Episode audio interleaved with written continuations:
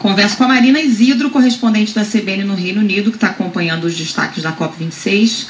Oi, Marina, boa tarde para você. Conta para a gente desses acordos firmados hoje. Oi, Carol, boa tarde para você e para todos. Sim, dois acordos muito importantes que foram firmados hoje para combater o aquecimento global. Ambos vão ter a participação do Brasil. O primeiro foi anunciado pelo primeiro-ministro britânico, Boris Johnson, que é o anfitrião da COP26, que está sendo realizada aqui no Reino Unido, em Glasgow, na Escócia e trata da proteção de florestas e do uso da terra. 110 países vão fazer parte, e isso é muito relevante porque é nesses países que estão 85% das florestas do planeta.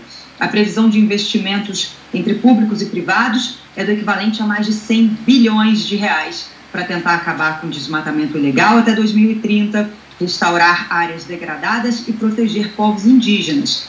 A participação do Brasil e também da Rússia foi vista como um grande destaque entre a comunidade internacional, mas ainda não foram definidos ou não foram divulgados como vai ser a distribuição. Mais de 100 países, também incluindo o Brasil, se comprometeram a cortar emissões de metano em pelo menos 30% até 2030 com relação aos níveis de 2020. Esse gás é um grande responsável pelo aquecimento global, só fica atrás do dióxido de carbono.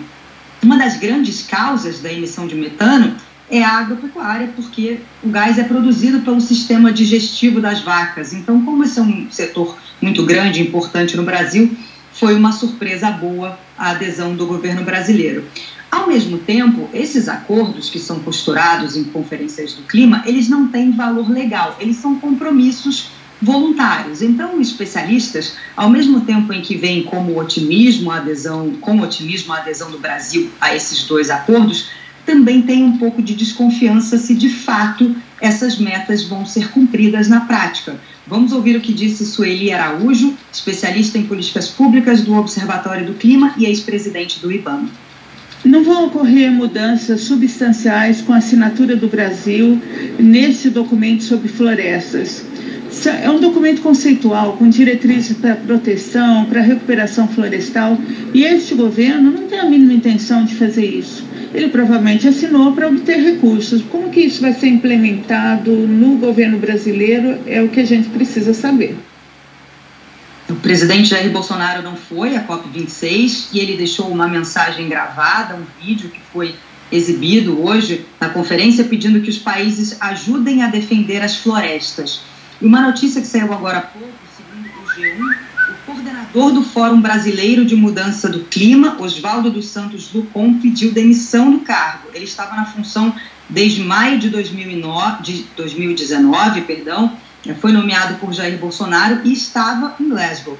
Por telefone ao G1, ele disse que, abre aspas, esse fórum tem um objetivo na sua criação, se eu não conseguir cumpri-lo e se ele não está sendo cumprido, talvez seja capaz de que existem, existam pessoas melhores do que eu. Fecha aspas. Oswaldo é integrante do painel intergovernamental sobre mudanças climáticas da ONU e também pesquisador. Carolina.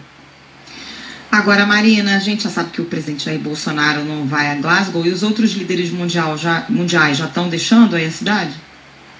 Sim, ontem e hoje eles estiveram em Glasgow, fizeram seus discursos, uh, apresentaram suas metas, começaram a costurar alguns acordos importantes.